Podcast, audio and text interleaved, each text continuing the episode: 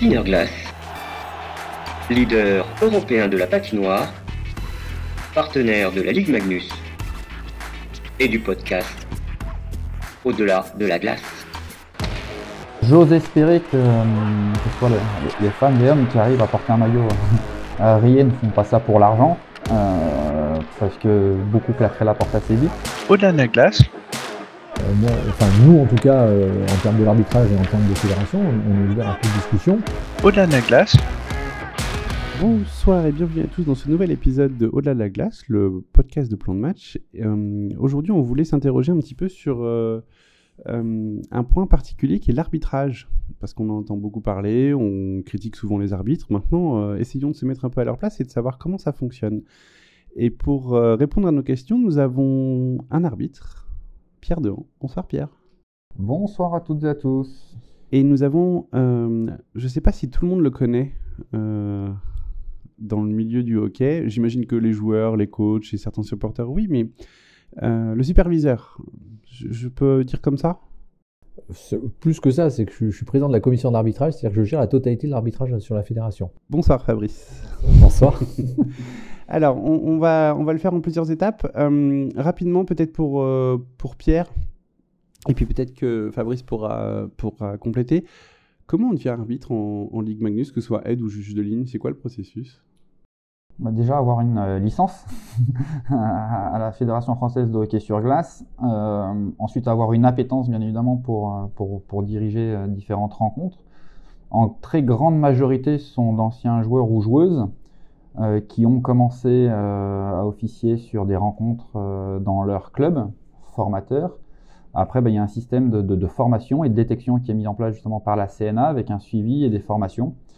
Et là, voilà, tout un travail à réaliser, de sérieux, de travail tant sur les règles de jeu que sur, sur la glace, hein, que ce soit le positionnement, le physique, parce que, qu'on se le dise, hein, un arbitre bouge et a besoin d'avoir des capacités physiques. Euh, donc voilà, différents points à travailler euh, sur lesquels la CNA est là pour nous accompagner, nous aider euh, dans le développement avec un, soutien et un appui de la Fédération française de hockey sur glace qui, je pense, a réalisé quand même de belles choses ces derniers mois, ces dernières années, mais avec une grande marge de développement. voilà, et c'est ce pourquoi on, on discute régulièrement via l'association des arbitres de hockey sur glace, la CNA, la CARGE et la fédération. Oui, et, euh, petite précision, effectivement, je crois que tu es l'un des cofondateurs de cette association euh, des arbitres de hockey sur glace. Oui, c'est exact, avec Alexandre Bourreau et, un bureau restreint. Euh, L'idée, voilà, hein, à l'époque, on avait donc rencontré le président, Luc Tardif. On, avait expliqué la démarche, on l'avait expliqué également à Fabrice Surte à l'époque. Ça a nécessité quelques, quelques échanges, l'histoire d'être bien clair sur les objectifs, de travailler main dans la main ensemble pour le développement de l'arbitrage et sa promotion. Alors justement, euh, au niveau de la CNA, euh, co- comment on, organise ça, le processus pour devenir arbitre? Et puis, euh, question un peu en corollaire, quelles sont les qualités nécessaires pour devenir arbitre? Alors déjà, pour devenir arbitre, on a, on tout un processus de formation, donc qui commence par les clubs, parce qu'on a différents modules de, formation. Donc il y a un niveau club, il y a un niveau après régional, euh, où là on commence à intervenir au niveau euh, de la structure CNA. Et puis en fonction de ça, euh, ceux qu'on détecte et qui nous semblent les plus efficaces et les plus efficients et qu'on pense avoir un potentiel, on les fait sur un stage pré-national avant de venir au stage national qu'on fait chaque année. Voilà, donc c'est à peu près en quatre étapes. Donc c'est souvent, comme disait Pierre, d'anciens joueurs euh, qui ont envie de rester dans le milieu, qui des fois n'ont pas forcément le niveau pour aller plus loin quand on arrive en U17, U20. Voilà, euh, qui ont envie de, continuer à, participer, à, faire du sport, euh, à être dans, ce milieu du hockey. Après, il faut une volonté, une, une envie de, diriger, de prendre des décisions. C'est aussi ça, hein, des fois, qui est, intéressant et ce qui motive, mo- motive ces, ces- ces jeunes. Voilà. Et puis de rendre un peu peut-être ce qu'ils ont eu. Alors pour certains joueurs ou joueuses ont fait du haut niveau, ben, ce que le hockey leur a apporté pendant des années. Voilà un peu le- le- le- l'ensemble du, schéma. Après, euh, je, vais reprendre les mots de Pierre, hein, c'est euh, de l'intégrité, euh, de la connaissance de règles, du physique, de l'objectivité, de la neutralité. Donc c'est tous ces ensembles- tous ces ensembles-là. Il y a, un code ou une règle, en fin de compte, avec des engagements. Et puis il faut le travailler. Et, le principal, je crois, et Pierre l'a dit tout à l'heure, c'est la qualité physique. Euh, savoir patiner, bien évidemment, mais une qualité physique, puisque quand on n'a plus à penser à son physique, à son patinage, on peut se concentrer sur les actions de jeu et sur les règles de jeu, connaître le règlement et l'application. Après, c'est une notion ben, relative, parce que c'est toujours à l'appréciation de l'arbitre, même s'il y a un cadre, hein, c'est toujours à l'appréciation de l'arbitre. Et là, bien évidemment, c'est là où vous en parliez tout à l'heure. Des fois, il y a des différences de point de vue ou de jugement entre spectateurs, joueurs, arbitres, coach et l'ensemble des éléments du hockey. Sur, ce point-là, je pense qu'on y reviendra par rapport à des événements d'actualité, mais euh, un peu plus tard. Je, juste, comment se passent les stages des arbitres euh, en termes d'organisation euh, des lieux? Alors, quand, quand c'est des stages de club, c'est dans les clubs, on envoie des formateurs, parce que par région, on a des formateurs agréés hein, euh, qui, sont faits par euh, Julien Vaillant qui s'occupe de la formation chez nous. Voilà. Après, on fait des stages euh, au niveau régional qui sont souvent basés sur les plans nationaux de détection de la DTN, la Détection technique nationale, où là c'est des, stages régionaux. Et sur les stages nationaux, on essaye, on essaye jusqu'à maintenant de les faire tourner sur la France entière. Aujourd'hui, ils vont certainement plus être sur le centre national à Sergi, parce que c'est une volonté aussi fédérale de regrouper, d'avoir, et on a des, des lieux qui sont très adaptés pour ça là-bas. Euh, on est en train de travailler sur la prochaine version, parce que les deux dernières, on ne cache pas qu'on était un peu perturbés par un événement Covid, on va dire, voilà, un peu extérieur à, notre volonté. Et on travaille sur la, future session, où il y aura, euh, je pense, deux, deux stages différents. On est en train de regarder ça, plus maintenant des stages complémentaires des stages complémentaires et alternatifs qu'on fait au mois de novembre maintenant avec la Ligue Magnus, voilà, euh, qu'on fait à Sergi, et un stage aussi par téléphone euh, par visioconférence qu'on fait avec les autres divisions, pareil au mois de novembre, pour faire du recadrage, pour faire des éléments comme ça par rapport aux besoins qu'on a et à l'analyse qu'on a sur le début de saison. Quand on est arbitre, on est riche, Pierre? Alors, euh, on est riche dans son cœur. Oui, j'ose espérer que, euh, que ce soit les, femmes et hommes qui arrivent à porter un maillot à Rien ne font pas ça pour l'argent, parce que beaucoup claqueraient la porte assez vite. Euh, maintenant, il est vrai que plus on monte de niveau, hein, plus, il y a une indemnité euh, en conséquence. Pour autant, voilà, on peut toujours, euh, on peut malgré tout toujours faire mieux. enfin, on a eu de nombreux échanges avec Fabrice et la fédération et notamment Eric Roper sur, sur les systèmes qui sont mis en place en France. Voilà, je pense que nous ne sommes pas à plaindre. Pour autant, il y a des choses qui peuvent être améliorées. Euh, d'autant plus, et là je vais parler pour la Ligue Magnus, hein, c'est qu'aujourd'hui à 2-3 matchs par semaine, c'est vrai qu'il y a un équilibre à trouver entre la vie euh, professionnelle, personnelle et l'exigence de l'arbitrage de haut niveau qui peut poser parfois problème.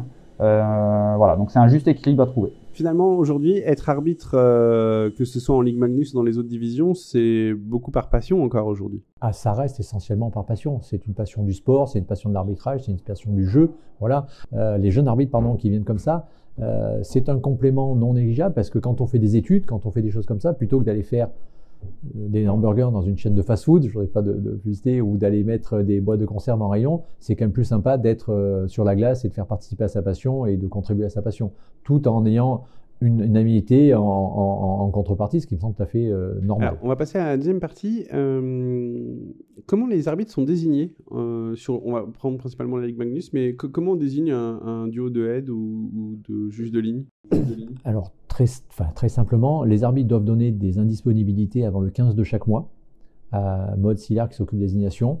Après ça, donc euh, Mode fait un état des lieux. Elle a un logiciel automatique euh, qui tient compte de beaucoup de critères. Je ne vais pas rentrer dans le détail. Donc elle lance cette machine-là. Euh, le logiciel fait des prédésignations en fonction des critères qu'il y a. Elle complète parce que malheureusement la machine n'arrive pas à trouver systématiquement tout quelque chose qui correspond à tous les critères. Une fois que c'est fait, elle m'envoie l'ensemble de ces tableaux pour les divisions masculines et je m'occupe donc de tout ce qui est D1, D2, Magnus et féminine que je valide. Euh, ça, en général, ça se passe entre le 23 et le 24, même un peu avant, jusqu'au 21-22. Et le lendemain, euh, les arbitres ont en désignation pour le mois qui vient, complet. Voilà. Et après, pour les 17 et les 20, ils sont faits, une, fois que ces validations sont faites, ils sont faits par mode aussi et validés par deux autres superviseurs qui sont euh, Stéphane Rousselin et, Mathieu Luce. Voilà. Et pareil, ils sont envoyés pour le mois suivant. Et tous les mois comme ça, jusqu'au playoff, où là, on travaille quasiment semaine par semaine, parce que bah, vu l'évolution des matchs, on est semaine par semaine. Euh, une, question me vient en tête là comme ça euh, par rapport à l'arbitrage. On parle de différentes divisions. Euh, aujourd'hui, toi, Pierre, tu es arbitre de Ligue Magnus. Demain, tu peux arbitrer en D1 Jusqu'à présent, cette saison, j'ai pas eu le cas. Maintenant, si la CNA venait à m'appeler pour y aller, j'honorerais ma, ma désignation. maintenant, voilà, on est plus ou moins tous dans nos divisions. les aléas de la vie font qu'il peut y avoir une blessure, une indisponibilité, une maladie. Hein, et qu'on sait tous qu'on peut être amené à prendre notre sac pour aller dans n'importe quelle division pour, euh, pour que les matchs puissent se dérouler le mieux possible. Alors, je, je vais faire ma, ma- je vais poser mes questions différemment. Euh, Est-ce que on, il y, a- il y a des arbitres qui sont plutôt définis pour la Ligue Magnus euh, et d'autres pour la D1 Et dans ces cas-là, quel est le processus? Alors, c'est plus défini par arbitrage à 3, arbitrage à 4. Donc sur un Magnus à 4 et les autres divisions à 3. Après, même dans l'arbitrage à 3, il y a certains niveaux. Voilà. On va essayer plus de travailler maintenant sur des systèmes d'arbitrage, mais effectivement, tout le monde doit être amené, tout ce qu'il peut faire plus peut faire le moins. Donc forcément, un arbitre de Magnus peut être arbitre en D1, en D2, en U20, en U7. Ce qui se passe notamment là actuellement sur les week-ends qui arrivent du mois de mai, où toutes les finales sont ensemble et les championnats sont en cours. Donc on est amené à avoir, l'autre jour, on a eu des arbitres de Magnus qui sont allés faire du U20 parce qu'on n'avait plus de aides de U20 disponibles. Voilà. Là, cet après-midi, j'ai validé les, les- les désignations des playoffs, les premiers tours des D2. Mais il y a des, des arbitres, de- des juges de ligne de Magnus et de D1 qui vont faire de la D2 parce qu'on n'a plus de juges de ligne disponibles. Voilà. Donc après, il y a une catégorie, bien évidemment, attitrée, mais il n'empêche qu'on peut aller dans d'autres catégories, soit par nécessité, soit des fois aussi par formation ou accompagnement. Il y a combien d'arbitres en France aujourd'hui? À peu près 110 nationaux. Euh, On vient à l'arbitrage, je vais dire sur la glace. Euh, Pierre, l'arbitre fait partie du jeu. Certes, Il y a forcément des échanges avec les coachs et les joueurs. Est-ce que c'est parfois compliqué d'échanger avec euh, les joueurs ou les coachs en fonction de, des matchs ou... Ah, compliqué est un bien grand mot. Maintenant, voilà, je pense que pour pouvoir dialoguer et échanger, il faut que tout le monde comprenne qu'il y a des moments propices euh, à cela. Euh, premièrement. Deuxièmement, euh, il y a des gens qui sont plus ou moins réceptifs. Et pour finir, euh, mais parfois cer- certains échanges sont plus faciles avec certains euh, de par leur appétence à se questionner sur l'arbitrage et l'interprétation des différentes règles. Alors, ça me fait poser une question. Euh, Est-ce que finalement, il y a une certaine parfois méconnaissance des règles des coachs ou des joueurs qui font qu'on peut essayer d'influencer l'arbitre parce qu'on pense qu'on est dans, dans son bon droit alors qu'en fait on ne connaît pas le règlement? Alors, influencer, je dirais pas ça. Euh, maintenant, chacun pense avoir raison, hein, on en dira. Maintenant, c'est vrai et c'est parfois même regrettable que certains joueurs professionnels, notamment, et coachs et encadrement, euh, n'aient pas justement toutes les billes pour pouvoir euh, échanger avec le corps arbitral et sa direction pour qu'on puisse euh, bah, essayer de trouver des solutions dans l'intérêt de tout le monde. Parce que les arbitres sont sur la glace, certes, mais l'objectif premier, c'est nous pouvoir travailler pour eux parce que bah, l'objectif du hockey, c'est à un moment donné, c'est de permettre au jeu de se, de se dérouler de la meilleure façon que ce soit. Toujours sur la glace, euh, quand on est arbitre, on préfère plutôt une petite ou une grande glace ou ça change rien? Bah, nous, en Magnus, on est plus euh, habitué à arbitrer sur des grandes glaces, hein, euh, dimension euh, de l'IHF. Maintenant, quand il faut qu'on aille sur des petites glaces, ça demande juste de pouvoir s'adapter au même titre que les joueurs. Pour moi, pas spécialement de préférence. Euh, voilà. Maintenant, c'est vrai pour ceux qui ont euh, la chance et l'opportunité de pouvoir répondre à des euh, convocations IHF. C'est vrai que c'est c'est toujours mieux que de pouvoir euh, travailler euh, sur une dimension de grande glace. Ça veut dire que tu es homologué IHF Quand tu es arbitre, je veux dire. Toi, euh, j'imagine oui, mais, euh, mais je veux dire, quand tu es arbitre, euh, si tu es. Alors non, pas forcément. alors c'est sur proposition de la CNA. hein, eux décident en effet de, de- de- prendre des licences internationales. Donc il y a différents niveaux. Fabrice éventuellement pourra vous l'expliquer. Et après, ben, en fonction des désignations que l'IHF donne à tel ou tel arbitre, après il y a une évolution, un suivi qui se fait, des supervisions et des sélections qui sont faites après dans les hautes sphères. euh, voilà. On va y revenir sur ce sujet euh, international, mais euh, euh, comme euh, Pierre, tu dois bientôt nous quitter, j'aurai une, une dernière question euh, qui s'adressera à tous les deux.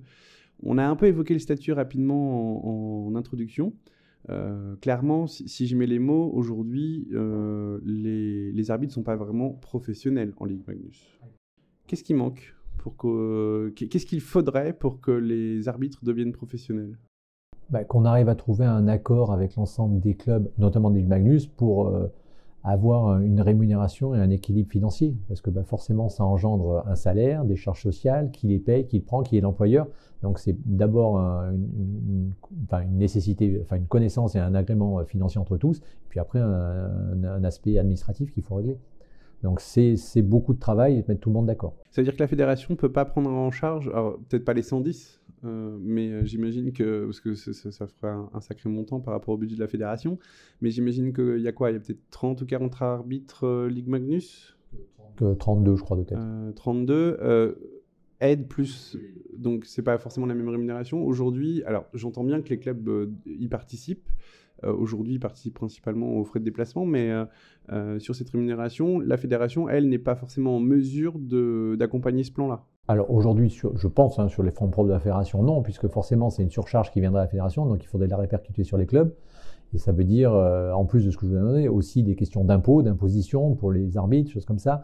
Qui peut se libérer pour faire ça? Parce qu'aujourd'hui, tous ont un travail. Donc, qui est prêt à passer le pas? Jusqu'à quand? Jusqu'à quel âge? Puisque facilement à 60, on ne peut pas aller jusqu'à 65-67 ans, donc ça veut dire qu'il faut y avoir une reconversion. Il y a tout un schéma comme ça et tout un, processus à, à, mettre en place et à adapter qu'il faut que tout le monde accepte. Donc c'est un peu long. Maintenant, je suis tout à fait euh, conscient, et j'en ai déjà parlé avec l'association et Pierre le sait, euh, qu'à terme, la professionnalisation, enfin, du hockey sur glace amènera des arbitres professionnels, c'est obligatoire. Puisqu'à trois matchs par semaine, ça devient très très compliqué pour arbitre ou juge de ligne de se libérer pour aller un coup à Anglette, un coup à Brest, un coup à Angers, un coup à Amiens, le lendemain à Mulhouse. Enfin voilà, c'est compliqué de concilier euh, cette vie professionnelle et la vie d'arbitre, indépendamment de la vie familiale, des choses comme ça. Voilà. Donc il faut trouver un, équilibre, mais c'est compliqué, on y travaille, ça, ça viendra forcément, ça passe aussi par ça. À quel délai je Parce qu'aujourd'hui, euh, parlons franchement, un arbitre, il est indemnisé de ses frais de déplacement et il a une prime de match. Oui, oui, c'est exactement ça. Donc, euh, on n'a rien à cacher. Hein. C'est public et c'est disponible sur le site euh, de la fédération. Euh, pour la Ligue Magnus, un arbitre principal, c'est 145 euros l'indemnité de match.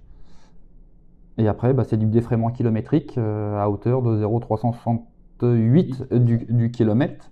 Donc, faites les calculs. voilà. L'hôtel, c'est avec un plafond de 74. 74 euros euh, et une indemnité de repas qui doit avoisiner 19 euros, je crois.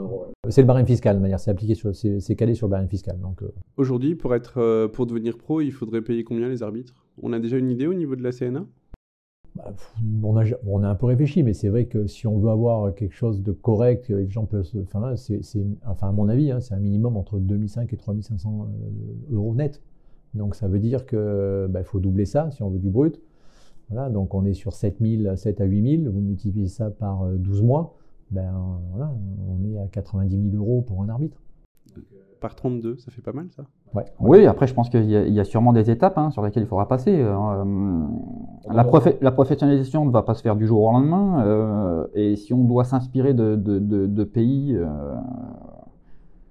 de pays qui ont déjà un hockey professionnel bien structuré, ils n'ont pas passé tous les arbitres professionnels du jour au lendemain. Est-ce qu'il ne faut pas, pas passer par certains paliers, 50% euh, euh, des aides dans un premier temps, euh, suivi de quelques juges de ligne, ou passer tous les aides pro? Maintenant, est-ce que tous vont accepter aux conditions qui sont mentionnées? J'ai certains doutes. Ah oui, pour, certains, pour certains, ils gagnent beaucoup plus avec leur euh, travail aujourd'hui que ça. Donc c'est ça, c'est compliqué. Et quand je vous parle aussi, c'est la reconversion. Qu'est-ce qu'on fait à 55 ans? Enfin, il y a tous ces éléments-là. C'est bien beau de dire je vais faire ça de, de 25 à 55, mais les 10 ans qui restent, je, fais quoi? Enfin, c'est pas les salaires de foot. On peut se permettre, euh, voilà, si vous faites un million par mois, attendre 55, on peut arrêter. Là, c'est pas le cas. En foot, il faut un million par mois? Non, c'est une question. Non, mais ah, non, je parlais des joueurs, ah. je pensais pas. Ah, non, mais même les arbitres pro, les arbitres pro, je sais pas combien. 10 000, je pense, 10-15 000. Ouais, ouais voilà, mais à 10-15 000, on voit la chose un peu différemment. Bah, Il faut arriver à 10-15 000 pour le hockey. Non, non. Voilà, c'est ça. en tout cas, si on peut se réjouir avec l'actualité, c'est que la, la, loi sport qui vient de passer euh, vient de reconnaître euh, vraiment l'arbitrage de haut niveau, euh, tant euh, dans sa définition, l'encadrement, dans le suivi, euh, dans son statut de, de haut niveau également. Euh, certains accords pourraient être trouvés demain avec certains employeurs, pourquoi pas. Euh, et dans le cadre de la reconversion, euh, voilà. Donc c'est des choses qui n'existaient pas. Aujourd'hui, avec la ministre déléguée, voilà, ils ont réussi à faire passer ça avec le soutien de l'AFCAM aussi et, d'autres associations d'arbitres. Donc je pense que c'est une bonne chose. C'est peut-être une aide aussi pour la fédération qui permettra demain, pourquoi pas, d'accompagner un peu mieux les arbitres de hockey sur glace. Oui, parce que finalement, euh, comme je le disais tout à l'heure, euh, les arbitres, ça fait partie du jeu. Euh, ça fait partie du jeu. ils sont importants, nécessaires pour pouvoir, pour pouvoir jouer, évidemment. sur la Ligue Magnus, je vais avoir deux questions rapides. Pierre, si tu dois nous quitter, n'hésite pas. Il n'y a pas de souci. je crois qu'il y a match ce soir. Là, je vais reprendre un peu ma casquette entre guillemets de journaliste. Parfois, on a l'impression que euh, le, milieu de l'arbitrage, c'est un peu compliqué pour échanger. Alors nous, on y arrive, je ne sais pas pourquoi, hein. on doit être gentil. Euh, on arrive pas mal à échanger avec vous, mais Euh, des fois, les retours qu'on a, difficultés de communication avec, avec les supporters peut-être, avec les journalistes, ça dépend. C'est c'est parfois compliqué. Il y a une raison à ça? Ah, je pense pas que ça soit compliqué. Pre- preuve en est, c'est que quand j'ai eu un mail de votre part, j'ai répondu quasiment instantanément et, que j'ai même décalé pour que Pierre soit là ce soir. Donc, euh, c'était pas, il n'était pas prévu d'être là ce soir. Donc, euh, non, c'est pas compliqué. Euh, moi, enfin, nous, en tout cas, euh, en termes de l'arbitrage et en termes de fédération, on, est ouvert à toute discussion, explication. Il n'y a, aucun souci. Dès, que j'ai eu des sollicitations, j'y ai répondu. Après, où je, suis, on dire, assez fermé, mais, c'est quand on utilise, et malheureusement c'est le cas aujourd'hui dans beaucoup d'endroits, tous ces réseaux sociaux comme ça, parce que c'est tellement facile d'aller euh, critiquer, d'aller porter des choses qui des fois sont, on, ne, et comme disait Pierre tout à l'heure, les gens ne connaissent pas forcément le règlement, on a des interprétations. Euh, Moi, j'ai des interrogations des clubs et à chaque fois que j'ai une interrogation des clubs, j'y réponds en apportant la réponse légale. On en parle avec les superviseurs, chacun a une réponse, mais quand c'est une interrogation personnelle, moi je ne réponds pas aux sociaux, je ne veux pas rentrer là-dedans. Voilà. Et, et j'apporte euh, notre version, alors qui n'est pas toujours celle des clubs, mais quand des fois les arbitres se sont trompés, je dis aussi que les arbitres se sont trompés, c'est aussi la crédibilité qu'on a, c'est que euh, je défends euh, mes arbitres quand ils sont euh, dans leur bon droit, mais quand ils ont fait des erreurs de jugement, ce qui arrive des fois, ben, je dis oui, ils ont fait une erreur de jugement, mais ça n'empêche pas que ben, sur la glace, à ce moment-là, ils ont fait ce jugement-là. Ben, il était mauvais, il était mauvais. C'est comme des joueurs, des fois, qui ratent une cage vide ou qui font une passe à l'adversaire. On les met moins au pilori que les arbitres, en général. Alors, euh, un élément important, parce que c'est vrai qu'on l'a pas évoqué, euh, c'est, je pense, assez... euh, Enfin, ça date pas d'hier, mais il y a une supervision des arbitres, et aujourd'hui, ils ont des numéros, donc j'imagine que c'est pour mieux les, les voir sur la glace. Mieux identifié, oui, tout à fait. Comment ça marche, la supervision? Alors, on, on est six superviseurs en France, sur toutes les divisions, on va sur chaque division. Euh, à chaque fois qu'on chaque fois qu'on a une supervision, ce qui n'est pas le cas ce soir sur, sur le match, euh, donc euh, on, note les points positifs, les points à améliorer. À chaque fois, on a un- une fiche de supervision qu'on remet sous, sous une huitaine de jours aux arbitres, ce qui permet aux superviseurs d'après, quand ils revoient un arbitre, de pouvoir reprendre la supervision précédente, de regarder les points qu'avait qu'avait noté le superviseur, qui étaient positifs ou à travailler. Ça nous permet aussi de regarder en Magnus comment fonctionnent les binômes de aide ou de juge de ligne. Voilà, ce qui est un peu moins le cas sur division parce que le aide est tout seul. Et de faire nous aussi dans des réunions, parce qu'on fait des réunions une fois par mois entre superviseurs, ben, pour déterminer qui on essaye de- de- d'accompagner, qui on fait progresser, qui des fois on rétrogarde aussi. Voilà. Euh, donc c'est tout cet élément-là qui fait euh, le classement euh, de l'année et, puis les perspectives d'aller le plus loin en playoff aussi, parce que les engagements aussi, leur volonté, ben, c'est d'aller le plus loin possible, c'est de faire la finale pour tous, quelle que soit leur division. Donc ça fait partie du jeu. On est une sorte de, coach, en fin de compte, euh, on est le coach des arbitres. Je, reviens parce que ça, me revient. Euh, les arbitres désignés en France euh, sur, les différentes divisions, est-ce qu'il y a des duos qu'on choisit en fonction du match parce que on sait que c'est un match en jeu et qu'on veut un, un certain arbitre sur ce match-là? Encore une fois, je ne parle pas d'une préférence d'équipe. hein. Je dis vraiment quand on fait la sélection des arbitres, est-ce qu'on sait qu'un duo fonctionne mieux que d'autres? Est-ce qu'on essaye de regarder euh, que ces duos fonctionnent euh, en fonction des matchs ou pas du tout C'est vraiment aujourd'hui du fait un peu de la, j'ai l'impression de la carence en, termes d'arbitres, on fait euh, au mieux en fonction des disponibilités de chacun. alors j'allais dire un peu les deux, mon capitaine. Euh, on essaye de faire ces, ces- essais de duo et de voir qui fonctionne le mieux, notamment en prévision des playoffs. Voilà. Après, bien évidemment, alors il y a des contraintes à la fois que nous sont faites par la fédération en saison régulière kilométrique, donc on ne peut pas toujours faire n'importe quel arbitre dans n'importe quelle patinoire. Donc on en tient compte aussi, donc c'est fait que des fois il y a des restrictions. Des contraintes aussi des arbitres de travail. hein. Euh, c'est vrai qu'ils sont un peu moins disponibles en saison régulière qu'en playoff, ce que je peux comprendre. Euh, parce que quand il faut aller arbitrer le mardi à l'autre bout de la France, ben, le patron ne vous libère pas toujours, on ne peut pas toujours le faire. Donc on a aussi ces, éléments géographiques où un arbitre peut dire, mais moi par exemple le mardi, je vais faire 4, 300 km de chez moi, ou 500, enfin bon, peu importe, donc tous ces éléments-là. Mais c'est vrai qu'au cours de l'année, on essaye de voir qui peut fonctionner le mieux, alors notamment Magnus sur des, sur des binômes hein, de aide ou de juge de ligne. Euh, et, après, ben, on regarde pareil sur les autres divisions, sauf que c'est un peu différent, puisque là, on est sur des binômes de aide, de juge de ligne, pardon, le aide étant tout seul. Mais c'est vrai qu'il y a aussi une classification avec qui nous, on pense, on a fait une réunion il y a, il y a même pas une semaine, pour déjà travailler sur les playoffs, pour voir qui on pensait, après ça peut évoluer, hein, euh, pour aller ben, jusqu'en quart de finale, demi-finale, voire peut-être finale, euh, qui va faire la Magnus, qui va faire la D1, qui va faire la D2, et ainsi de suite. Voilà, qui on voit pour donner l'expérience sur une telle division. Donc on va essayer peut-être quelqu'un d'aller de le pousser jusqu'en finale de U17 parce qu'on pense qu'il a un potentiel, il faut lui donner un peu des matchs à pression. Alors comment il réagit pour demain, l'an prochain, peut-être faire du U20, voire passer à de la D2 ou de la D1. Donc oui, tous ces éléments-là, on, les tient, on, les prend en compte et on fait les superviseurs, je dis une fois par mois, une réunion entre nous pour, pour faire un bilan de ça et voir comment on évolue au cours de l'année. Alors, je vais prendre un cas très particulier, euh, exprès, euh, qui, a fait un peu euh, le tour des médias, Anglais-Rouen. Oui. Le match reporté, enfin rejoué. Le match, le match reporté, rejoué, prolongation, bon, peu importe, on va pas faire le, débat ici. Euh, selon mes informations, par rapport au règlement, là, entre guillemets, ça va être une erreur arbitrale qui a amené à ça. C'est une erreur technique, tout à fait. C'est-à-dire? C'est-à-dire que les arbitres ont utilisé un point du règlement qu'ils n'avaient pas utilisé sur ce match-là. Est-ce que, euh, et pas forcément sur. Euh, encore une fois, c'est toujours facile de critiquer. Moi, je suis pas arbitre et, euh, et je pense pas que je puisse l'être un jour. Mais au demeurant, est-ce qu'il y a un moyen de, entre guillemets, sanctionner les arbitres? Pas sur ce cas-là, mais euh, de sanctionner les arbitres lorsqu'ils ils font des erreurs plusieurs fois ou, ou c'est pas le mode de fonctionnement? Un, je suis pas toujours dans la sanction. Enfin, je suis pas un grand adepte de la sanction. Je suis plus d'un adepte de, de, prendre ça pour euh, améliorer le système et de faire voir les erreurs que tous les uns et les autres font. Parce qu'en général, quand on quand un arbitre ou des arbitres font une erreur comme ça, ça marque l'ensemble des autres et ça permet d'évoluer et qu'elles ne se reproduisent pas. Euh, après, euh, quand on est sur une saison régulière, je ne suis pas trop dans ce système-là. Peut-être plus sur des playoffs où, où effectivement, des fois, ça m'est arrivé. Hein, euh, sur des, grosses erreurs euh, que j'ai pu constater, bah, de dire à un arbitre, bah, la saison elle est finie pour toi. Voilà, ça, arrive. Euh, même si je suis plus dans la récompense et dans l'amélioration de la performance que dans la sanction pure. Voilà. Mais oui, c'est quelque chose qui peut être faisable. Aujourd'hui, les clubs sont professionnels, sont tournés vers le, sportif. Et je prends encore une fois cet exemple parce qu'il est pour moi marquant avec deux équipes totalement différentes. On a Rouen qui joue plutôt le haut de tableau et on a Anglette qui était qui est toujours plutôt dans le bas de tableau. Euh, cette erreur technique-là, elle, a, elle a eu un impact fort. Alors, au-delà du débat euh, qui a eu lieu entre les deux clubs, et encore une fois, c'est quelque chose à part et, euh, dont on pourrait parler pendant des heures.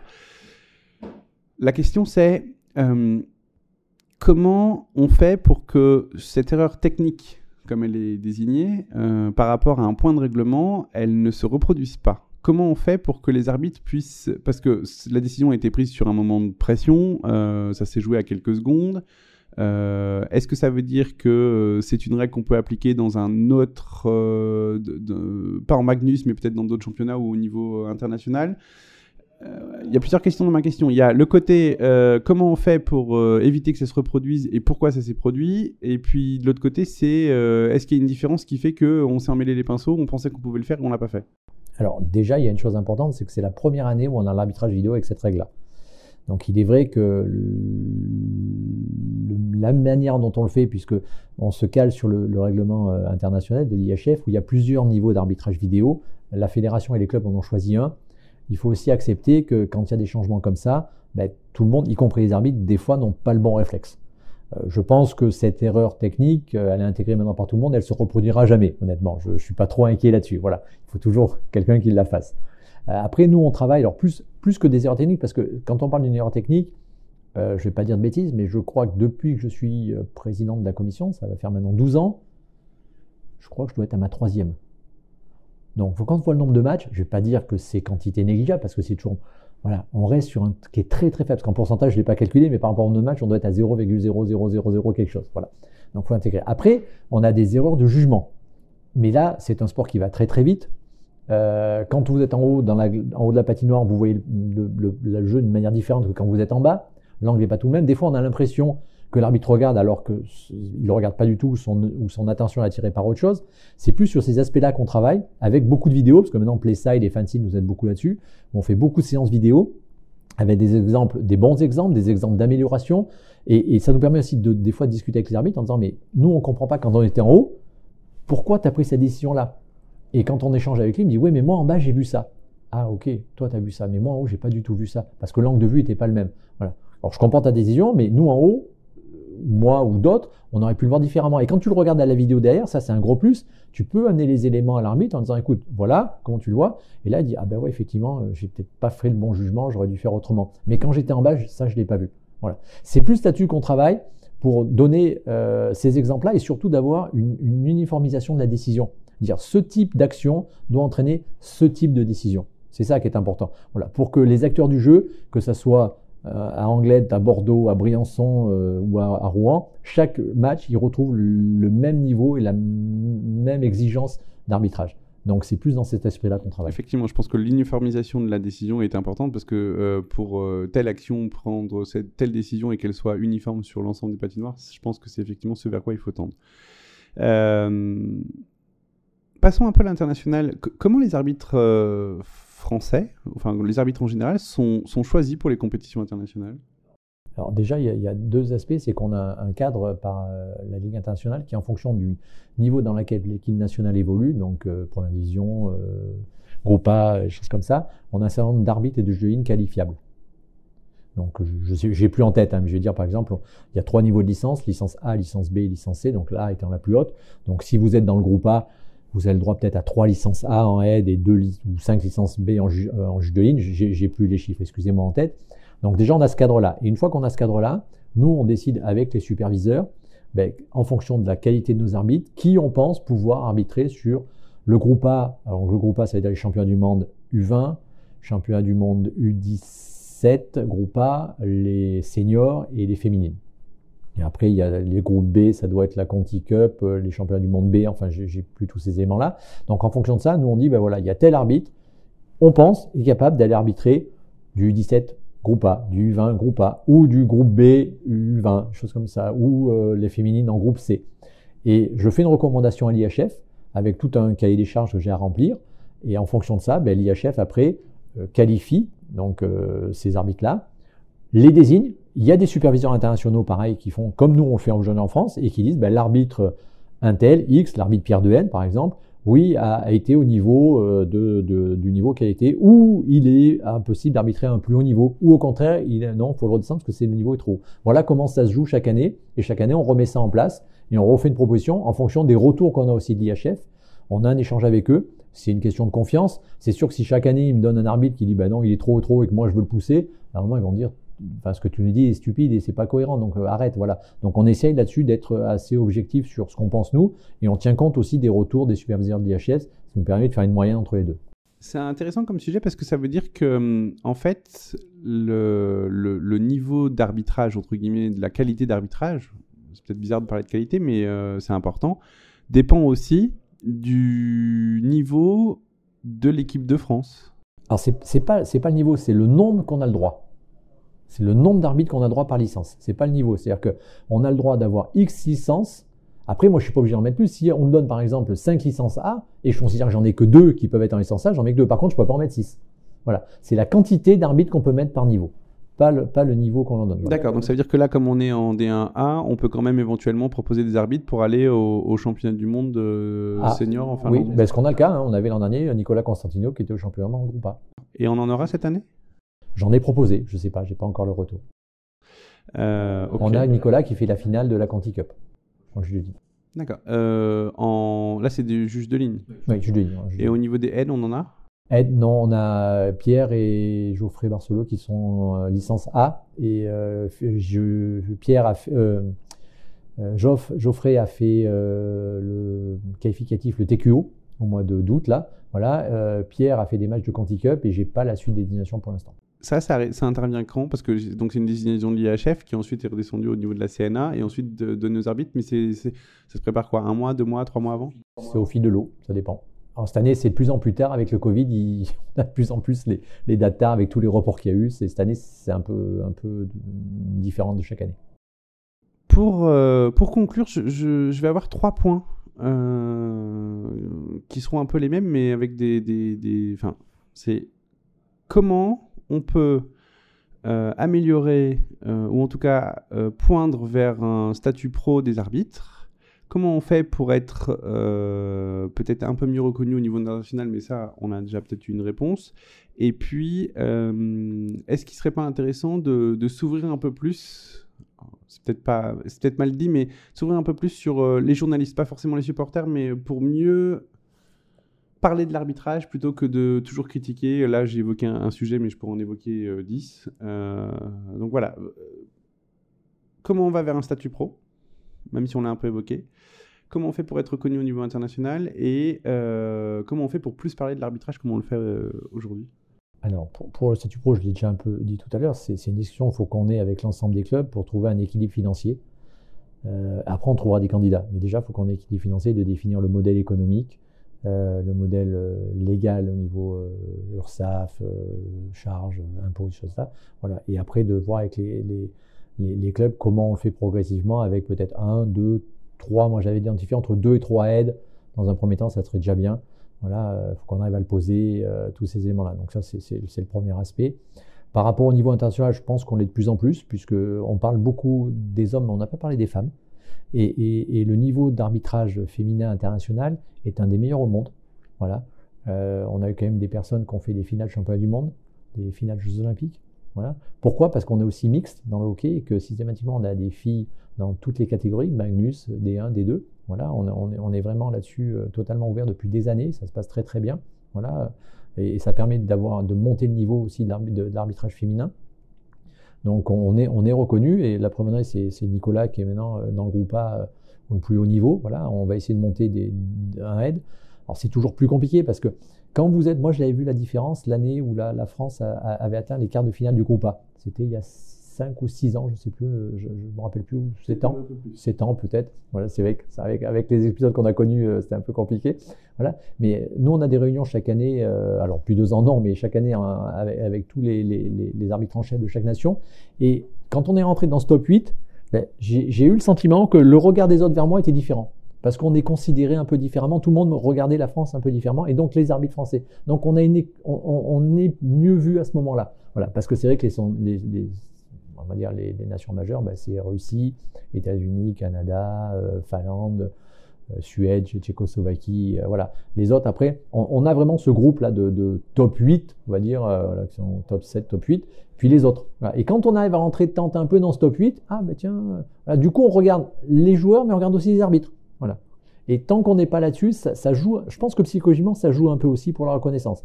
Après, le dialogue qu'on a aussi avec l'IHF, il y a un nouveau maintenant responsable de l'IHF, euh, qui est Danny Kurman, qui a amené de nouvelles méthodes, de, de, de- une nouvelle manière de, faire. Et il y a, il y a peut-être un peu plus d'échanges aujourd'hui. Il écoute des nations, parce que ce qu'il nous dit, il me dit, vous connaissez beaucoup mieux les arbitres que nous. Nous, on les voit une fois par an, pendant des fois deux jours, huit jours. Vous, vous les voyez toute l'année. Donc ce travail d'échange, il est important aussi, la crédibilité qu'on a avec eux. Donc ça, c'est le, le- le deuxième point. Et troisième point, je me souviens plus, c'était? Euh, alors, je vais y revenir, mais parce que je voudrais rebondir sur un des sujets sur la partie internationale. Euh, là, avec les sanctions sur euh, la Russie et le Bélarus, est-ce que ça impacte aussi le fait qu'on peut avoir plus d'arbitres français qui aillent arbitrer dans des championnats? Peut-être, je sais pas. J'ai pas le. c'est- trop frais pour l'instant pour vous donner la réponse là-dessus. J'en ai aucune idée. Je, je, honnêtement, indépendamment, j'en serais très heureux, mais j'en suis malheureux pour la situation internationale. Voilà. Euh, effectivement. Euh, euh, sur euh, le dernier point, c'était comment on, on peut essayer de, de l'ouverture. Et j'ai un sujet euh, qui peut peut-être lancer le débat rapidement. Euh, là, on voit les arbitres avec des oreillettes. Pourquoi, euh, comme ça se fait dans, dans- alors, même si c'est, on peut peut-être pas comparer ce qui est, ce qui est pas comparable, mais en NHL, par exemple, l'arbitre annonce les pénalités et on l'entend dans toute la patinoire. Techniquement, c'est possible. Euh, aujourd'hui, il y a des choses qui sont mises en place. Ça peut être un des points pour essayer de mieux ouvrir. J'en sais rien, mais sinon, est-ce que on, comment on fait pour, pour mieux parler de l'arbitrage? Déjà, je vais répondre sur les oreillettes. Alors, les oreillettes, on, on- on est six superviseurs à bord des kits maintenant, et on- à chaque match où on est, on fait des tests parce que c'est vraiment faire de la formation et de pouvoir entendre ce que disent les arbitres entre eux, comment les corriger. Alors, jamais en en live, on est bien d'accord, mais ça permet d'entendre, de faire des retours dans le vestiaire après quand, on est, et puis d'uniformiser, comme on est à l'heure, l'uniformisation des décisions. Donc ça, c'est un premier point. Donc on va tendre vers ça pour tout le monde, parce que la communication est importante. Donc ça, c'est l'élément euh, euh, fondamental par rapport à ça. Après, euh, les, annonces à table noire sont tout à fait possibles, sauf que ça nécessite un système technique, on peut le faire, mais qui coûte aussi de l'argent et que tout le monde n'est pas prêt à mettre 10 ou 15 000 euros pour connecter ça à la table de C'est un, un coût-bénéfice qui me semble très important aujourd'hui. C'est priorité. Euh, après l'ouverture aux médias, euh, moi je le redis, on est tout à fait ouvert, il n'y a aucun souci. Chaque fois que j'ai été questionné, on l'a fait. Euh, ce que je veux, ce que je ne souhaite pas par contre, c'est que ça soit à volo et que tout le monde réponde n'importe quoi. Voilà. Il y a une voix officielle, euh, c'est la voix de, de- de la direction de l'arbitrage. Ça se passe. Quand il y a un arbitre qui est là, il n'y a aucun souci. Mais c'est juste ce feed qu'on veut parce que c'est tellement facile des fois sous le, coup de, de l'énervement, de la colère, on peut répondre des choses qui sont pas bien et qui sont pas parce que je peux comprendre hein, quand on est agressé, on, cherche à se défendre. Voilà, euh, moi j'ai l'avantage d'avoir un peu plus de recul, d'être un, peu au-dessus de la mêlée, de pouvoir être un peu plus euh, zen ou d'avoir un peu plus d'objectivité par rapport à ces éléments-là. Et, quand on est à chaud, on dit toujours des choses qu'en général on, regrette. Voilà, toujours prendre un peu de recul et tourner cette fois la langue dans sa bouche, c'est toujours important. Voilà. Mais après l'ouverture, moi, à chaque fois qu'on a été sollicité, enfin, à ma connaissance, j'ai jamais refusé euh, un interview ou une sollicitation ou une réponse à des questions, même des, des fois qui sont embarrassantes pour moi. Il n'y a aucun souci par rapport à ça. Plus on est transparent, plus on est crédible aussi. Hein. Mais ça veut dire que demain, je vais dans une patinoire. Si j'ai pas posé la question à Fabrice Hurt, je peux pas interroger l'arbitre après un match. En général, il vous répondra euh, qu'il faut me contacter.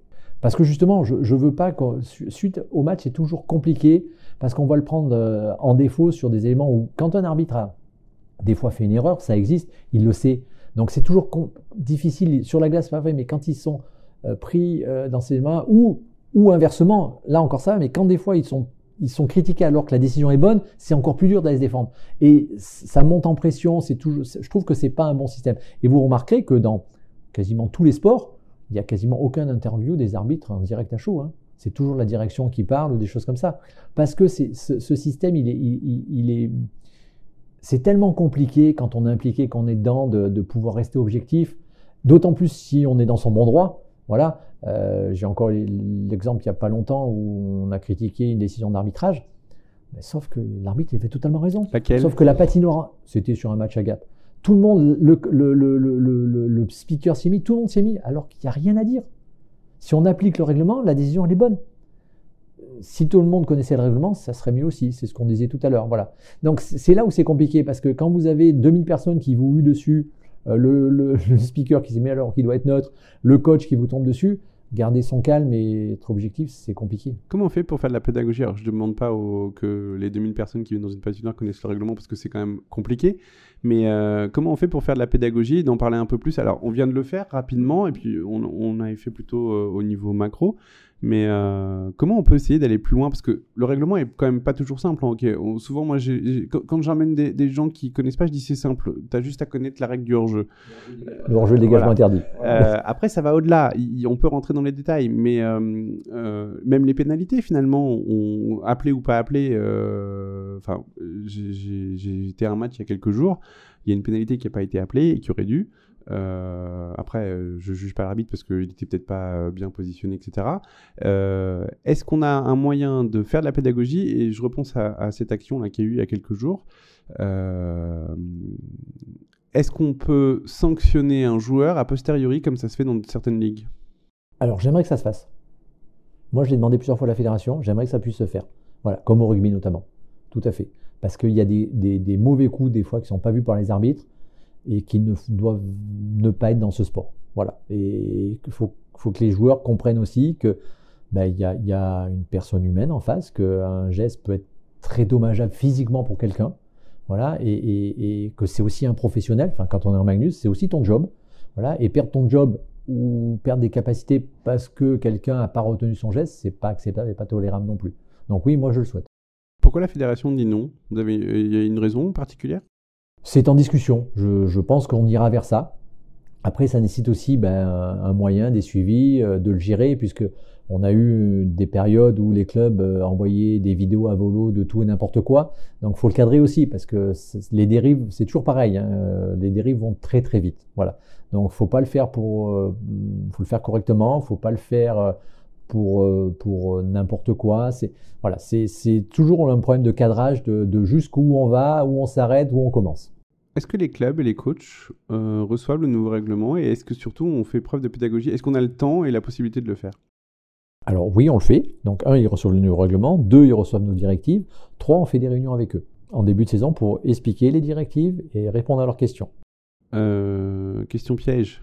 Euh, est-ce qu'il y a des clubs qui sont plus enclins à bien connaître le règlement et d'autres moins? Oui. Exemple? Alors je vais donner un exemple qui est du passé, voilà, comme ça ce sera plus simple pour moi. Il y avait une personne qui s'appelle Patrick Roland, enfin qui s'appelle toujours Patrick Roland, qui était coach euh, à, Grenoble. Hein. Euh, quand Patrick, en plus c'est un ami, hein, quand me posait une question, euh, je vous cache pas que je, ne lui répondais jamais parce que je, pensais en général qu'à 95% il avait raison. Et vu que je ne connais pas non plus le règlement à 100%, je le reconnais, je préfère aller vérifier avant de lui apporter la réponse. Sur des gens comme ça, je me fais. Il y en a d'autres, des fois ça m'amuse parce que c'est tellement gros ce qu'ils nous demandent. Je me dis comment c'est possible? Surtout au niveau où ils sont. Alors, aujourd'hui en Ligue Magnus, on va pas taper sur ceux qui connaissent pas le règlement, mais est-ce qu'il y a un ou deux coachs qui connaissent très bien le règlement? Oui. Qui? Il y en a. Ah, il me faut un nom ou deux là. Paradise, à Il Sergi. y en a un autre? Merci. Euh, ok. Euh, Eh ben, je pense qu'on a, on a encore pas mal de travail à faire sur, euh, sur la partie arbitrage. J'aurais pu dire Joker. Ça marchait aussi pour, pour Sergi, effectivement. Euh, en tout cas, Fabrice, merci beaucoup euh, pour le temps. Et, et je pense qu'on on va essayer de suivre. On va peut-être proposer ensemble, on l'avait évoqué, alors on va pas le dire tout de suite aux auditeurs, mais quelque chose pour être un peu en inside arbitre au moment des playoffs. Euh, merci beaucoup, c'était très intéressant et je pense qu'on va encore un peu creuser le sujet. Mer- Merci à vous surtout de faire cet éclairage sur, sur l'arbitre et l'arbitrage parce que c'est une face cachée et ce sont vraiment des passionnés de ce sport. Quant à vous, continuez de nous écouter et puis on va continuer pour de nouvelles aventures. On ira prochainement dans un club de Magnus qui potentiellement pourrait être euh, champion de Magnus face, Lequel? Face à Grenoble. Il n'y en a pas beaucoup qui pourraient être champions. Euh, on ira à Angers. Euh, donc euh, restez à l'écoute et puis, euh, et puis on vous dit à très vite. Merci, au revoir.